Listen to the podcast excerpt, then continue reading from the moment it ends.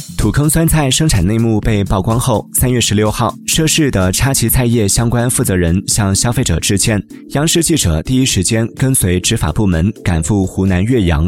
目前，当地市场监管、农业、公安等部门组成的联合执法队伍将对岳阳全市腌制酸菜生产企业进行全面排查，对市场上的腌制酸菜产品开展全面溯源调查。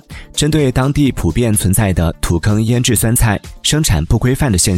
当地政府也正在研究解决方案。